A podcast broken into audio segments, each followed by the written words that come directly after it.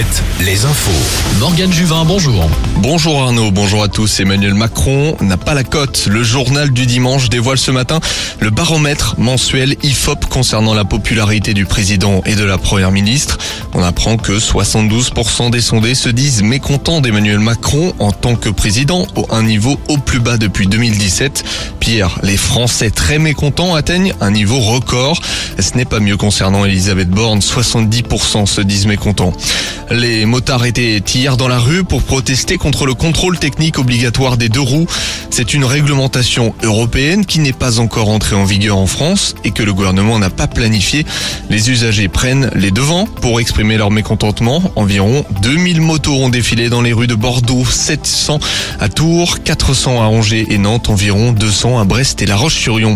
Les sorties du dimanche, la foire de Nantes et d'Angers continue. C'est jusqu'à demain à Angers. Dernier jour au salon de l'immobilier à Saint-Nazaire, du modèle réduit dans le Finistère à Crozon. Plusieurs carnavals ce dimanche, notamment à Pornic et Batte-sur-Mer. En rugby, le Stade Rochelet en confiance à une semaine d'une finale, d'une demi-finale de Coupe d'Europe.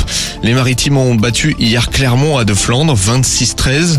Une victoire bonifiée qui leur permet de recoller à un point du leader Toulouse au classement de top 14. Toulouse qui a chuté sur la pelouse du Stade français. Rendez-vous dimanche prochain pour la Coupe. La Rochelle face aux Anglais d'Exeter. En football, bataille acharnée pour le haut de tableau de Ligue 1. Lens a brillé hier à domicile face à Monaco. Victoire 3-0 avec en prime une deuxième place provisoire au classement. Dans le Grand Ouest, la lanterne rouge de Ligue 2 Niort a chuté face à Caen, défaite 2-1 tout comme Guingamp à Pau.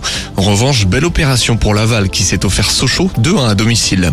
Ça joue pour une place en Coupe d'Europe. En volée, Saint-Nazaire a battu Montpellier hier soir tandis que Poitiers a chuté dans la capitale.